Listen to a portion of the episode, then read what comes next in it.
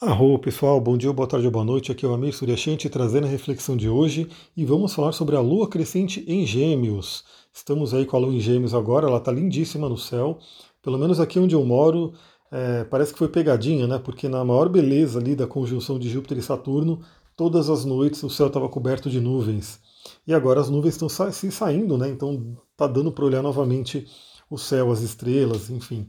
Inclusive filmei ontem, né? A gente estava olhando para o céu, algumas luzes bem é, inexplicáveis. Vá lá no Instagram, nos meus stories que você vai ver e tirar suas conclusões. A gente ficou aí pensando, refletindo se podiam ser holofotes de festas, mas não pareciam nada com holofotes de festas, e principalmente se a gente pensar que estamos numa pandemia, a pessoa dá uma festa e ainda colocar holofote para todo mundo ver, eu acho que ia ser muito difícil de acontecer. Então são luzes que ficaram ali ontem pelo menos uma hora que a gente ficou ali olhando, elas estavam dançando pelo céu. Tá lá no Instagram, você pode ir lá no meu stories e, e tirar suas conclusões. Então a lua tá lá, lindíssima no céu, aproveite e olha a lua, ela já está crescendo, ela está crescente quase cheia, né?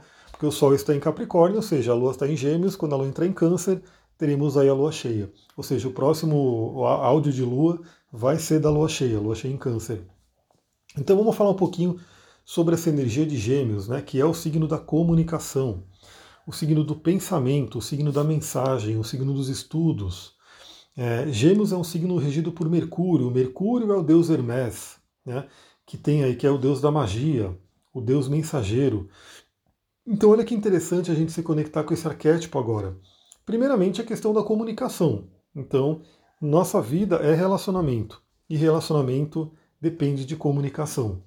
Então a primeira pergunta que você faz agora, né, aproveitar esse momento, já que a gente está nessa virada do ano, né? Então estamos aí chegando na reta final para entrar em 2021. Como que foi a sua comunicação em 2020? Né? O que, que você quer crescer? O que, que você quer melhorar na sua comunicação em 2020? Pode ser um momento interessante. Estamos aí domingo, né? Um dia também, né? Geralmente quando as pessoas estão mais tranquilas, você pode pensar um pouquinho como que você pode melhorar a sua comunicação em 2020? O que, que você quer acrescentar? O que, que de repente você quer aprender, né, que é também um arquétipo de gêmeos, do aprendizado, do estudo, porque faz parte desse planejamento. Então já, já mentaliza aí o que, que você quer nesse próximo ano. Temos também a questão do mensageiro. E esse mensageiro, né, que é o Deus Hermes, Mercúrio e o Falcão. Aí eu vou trazer a pedrinha que eu indiquei no meu Instagram, também estou colocando aí.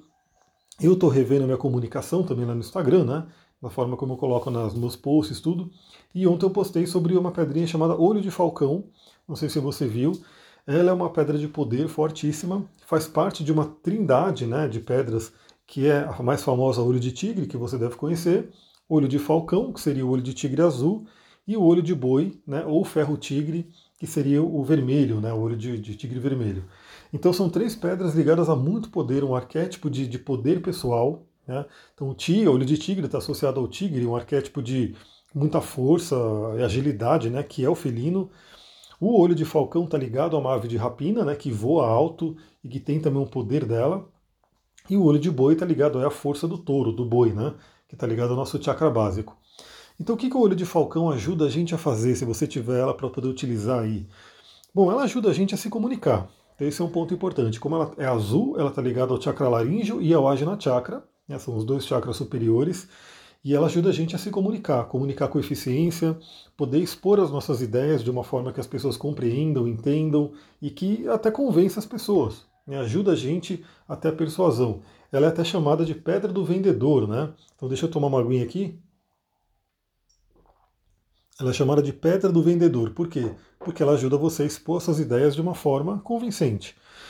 Também, nesse arquétipo do mensageiro, né, que é o falcão, que é o mensageiro dos deuses dentro do xamanismo, dentro da linhagem de animais de poder, é uma pedra muito boa que pode ajudar você a se comunicar com o alto, a se comunicar com os guias, mestres, mentores, espiritualidade, enfim, fazer jornadas né, onde você possa se conectar com, com os seres espirituais.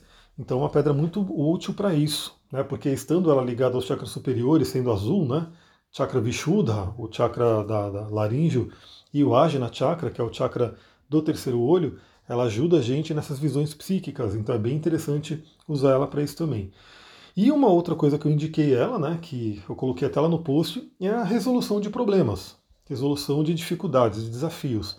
Então, é, eu até citei o exemplo que o que você olha do alto o problema, o problema fica pequenininho. Isso eu aprendi lá atrás na PNL, né, quando a gente faz aí algumas técnicas de PNL para poder você fazer ali uma visualização e você se afastar do problema. Imagina que você tem um problema aí, algum, algum desafio, alguma dificuldade que você está passando.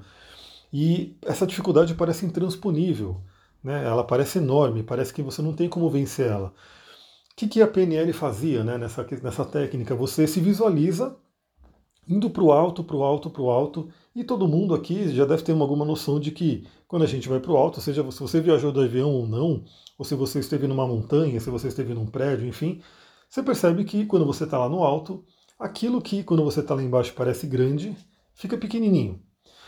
Então, carros, né, pessoas, ficam tudo pequenininho. Então, essa, essa técnica da PNL ajuda você a psiquicamente se afastar do problema, né, indo para o alto e vendo o problema pequenininho. Quando você vê o problema pequenininho, ele se torna muito mais fácil de lidar. E aí, os xamãs já faziam isso, né, dentro da, das técnicas de animais de poder. Você está com um problema, você está com uma dificuldade, você pode chamar um animal de poder águia, falcão, né, alguma ave de rapina que voa muito alto, e você pode ir com ela você pode se transformar numa águia ou num falcão, ou você pode visualizar que o falcão vem te busca, né, te pega ali pela, com as pernas dele e te leva para o alto para você ver esse problema sobre um outro ângulo, para você ver esse problema pequenininho. Então o olho de falcão é uma pedra bem interessante, né, se você teve aí, está com desafios né, entre essa passagem de ano, né, 2020 e 2021, que você quer resolver, é uma pedra que pode te ajudar a olhar de uma forma diferente a olhar esse problema como um problema menor, você sendo maior que o problema. Né? Porque é tudo uma questão de perspectiva. Se a gente enxerga o problema maior que a gente, pronto, a gente plantou ali uma dificuldade de lidar com ele. Mas se a gente se enxerga maior do que o problema, aí o problema se torna muito mais fácil de resolver. Então usem o olho de falcão para quem tem, né? aproveita a energia dessa pedra. Vamos falar rapidinho aqui sobre os aspectos que ela vai fazer. Ela vai fazer bastante aspectos. Primeiramente, agora de manhã, ela já está fazendo trígono com Júpiter e Saturno. Então, maravilhoso justamente para trabalhar aquilo que a gente acabou de falar. Né? Você visualizar seus problemas, resolver esses problemas, olhar para um outro ângulo, ter novas ideias, porque a Lua em Gêmeos está recebendo aí boas energias de Júpiter e Saturno em Aquário. Dois signos de ar se falando bem. Né? Então é um momento de ter ideias, é um momento de você poder também comunicar ideias, caso você queira né, falar com alguém nesse período. Tudo bem que estamos no domingo de manhã, né, talvez não seja o momento, mas a todo momento a gente está comunicando. Então, se você tiver essa oportunidade, pode ser uma coisa legal. Em seguida, temos aí um sexto com Quiron. Aí é aquela oportunidade de cura que a gente sempre tem. Né? Curar nossas feridas, curar ali questões que a gente precisa trabalhar. Nesse caso, principalmente relativas à comunicação. Então lembra que eu falei que você pode usar esse período de transição do ano né, para de repente fazer uma retrospectiva da sua comunicação em 2020 e o que, que você quer melhorar para 2021. Né? A comunicação é uma área importantíssima da nossa vida. Comunicação faz parte de tudo. Então você pode fazer essa reflexão e de repente o que precisa ser curado? Né? O que, que você tinha que falar que você não falou? O que, que você falou que de repente poderia ser falado de uma forma diferente? De uma forma que você pudesse causar menos atrito, né? Temos aí as formas de comunicação. A comunicação ela tem que ser feita, ela tem que ser falada, mas tem formas para a gente se comunicar. Então, você pode se comunicar de uma forma bruta, violenta e que vai trazer é, mais conflito, ou você pode comunicar aquela mesma coisa de uma forma mais leve, mais suave e que fala de uma forma assertiva. Então, é o momento de refletir sobre isso. Como está a comunicação? O que, pode ser curado? Teremos aí também oposição a Vênus, Vênus que está em Sagitário. Aí é aquela questão de relacionamentos, né? Obviamente, como falo, relacionamento é comunicação, então é aquele momento, se você tem um relacionamento, você pode refletir sobre como está a comunicação no seu relacionamento, se alguma coisa tem que ser ajustada, o que, que você pode aprender com o outro, que é o parceiro, né, através de projeções. E se você não tem um relacionamento, é aquela oportunidade também de você refletir se será que tem alguma questão de comunicação atrapalhando você a conseguir esse relacionamento que você quer. Esse é um ponto importante, né? Às vezes a comunicação, ela, um pequeno ajuste, você consegue abrir as portas aí para um relacionamento acontecer. E essa oposição de Vênus pode ajudar muito nisso, a entender. Aí teremos a quadratura com Netuno, né? aquele momento de uma certa confusão. Né? Uma certa confusão, porque Netuno é aquele senhor do, da nebulosidade. Então ele geralmente ele apresenta o lado tenso dele, principalmente numa quadratura, onde ele pode trazer uma confusão emocional, uma confusão aí de, de a gente se não se entender em comunicações, por exemplo, né? comunicações truncadas ali e a coisa que não acontece, mas é aquela oportunidade também do acesso ao inconsciente, do acesso ao mundo das nossas águas interiores. Então pode trazer alguma coisa interessante para você poder olhar de dentro do seu inconsciente para ser trabalhado. Lembra que o símbolo de Netuno é um símbolo da psicologia, né, que estuda nossa alma, estuda nossa psique. E aí teremos a conjunção com cabeça do dragão, ou seja, é aquele toque da lua em gêmeos que vai falar vá para a sua correção de alma. E nesse período, né, a cabeça do dragão ela fica um período, se eu não me engano, de nove meses em cada eixo, né? E ela está pedindo o quê? Está pedindo que a gente trabalhe esse eixo do conhecimento. Então, busque o conhecimento verdadeiro, filtre o conhecimento, né? reflita sobre o conhecimento que aparece para você. Né? Não compre tudo que vem né, pelas mídias, não compre tudo que vem aí que te falam. Simplesmente é, reflita né, sobre o que está sendo trazido para você e veja o que faz sentido. É um caminho para a humanidade trabalhar a comunicação, trabalhar o conhecimento, melhorar essa área, porque infelizmente essa área ainda está bem complicada no nosso mundo atual. E por fim, a Lua vai fazer aí o sexto com Marte, ou seja, um aspecto positivo com o planeta da ação. Né? Ou seja, é hora de você colocar em ação tudo aquilo que você comunicou, tudo aquilo que você pensou, tudo aquilo que você estudou. Então é aquela coisa, né? Marte ele não espera, Marte entra em ação. Então a Lua, recebendo aí esse influxo de Marte, é um momento muito bom para a gente dar aquele primeiro passo. Então essa também é uma dica que a gente sempre vê né, nos trabalhos de coaching, que é a famosa procrastinação, né, pessoas que às vezes pensam muita coisa, têm muitas ideias, mas não conseguem realizar, né, não conseguem fazer, colocar em prática. Então a Lua está em gêmeos, signo de ar, é um signo que pensa muito, é um signo que realmente tem ideias, né, o campo mental, o campo das ideias do ar. Mas muitas vezes pessoas que têm muito elemento ar, elas pensam, pensam, pensam e não realizam, não fazem aquilo acontecer. E aí, nesse caso, a gente vai estar tendo uma ajudinha de Marte, que é um planeta de fogo, que está em Ares, que é um signo de fogo, para dar aquele empurrão da ação. E Marte e Ares, principalmente, é aquela fagulha, aquela centelha que dá o início. Então, a dica que eu dou é, de tudo aquilo que você quer fazer, das suas ideias, é, qual é a pequena coisa, qual é o pequeno passo que você tem que dar agora para iniciar toda a jornada, para iniciar a engrenagem.